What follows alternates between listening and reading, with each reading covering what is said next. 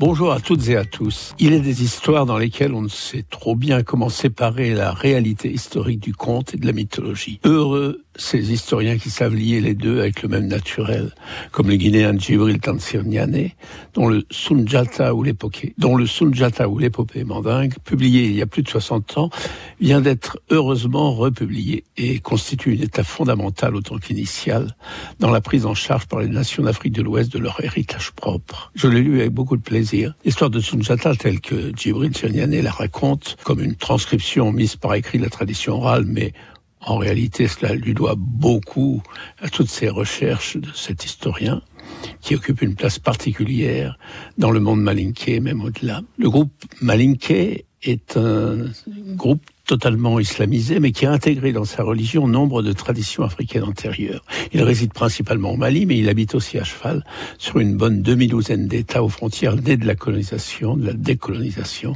Il a donné à ces États plusieurs présidents, dont trois au moment des indépendances. Les Malinké, qu'on appelle aussi Mandingues ou Manika, reconnaissent comme figure centrale de leur identité Sunjata le Grand, fondateur au Moyen Âge, au XIIIe siècle exactement, donc à l'époque de Saint-Louis, de Frédéric II en Europe, fondateur d'un empire qui courait en gros le Mali actuel sauf le nord et les franges des États aujourd'hui voisins, l'ouest, le sud.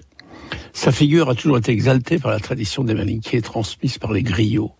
Fils d'une femme particulièrement disgracieuse, lui-même né handicapé, rejeté par son père, un petit roitelet local, le seul le jeune Sunjata connaît ensuite une étonnante transformation qui va le conduire à libérer son peuple, les armes à la main, de l'emprise d'un roi sorcier voisin, puis à construire un empire durable. Son histoire, entre légende et mémoire, son histoire donc associe le règne animal à celui des humains, et la sorcellerie à l'épopée militaire. Elle s'écoute ou se lit comme une légende qui fait découvrir une culture populaire toujours vivante aujourd'hui à travers elle, l'âme de cet ouest africain. Patrice de la Tour du Pin, grand poète, disait que les pays qui n'ont plus de légende sont condamnés à mourir de froid. C'est pas près de se passer pour les Maliens.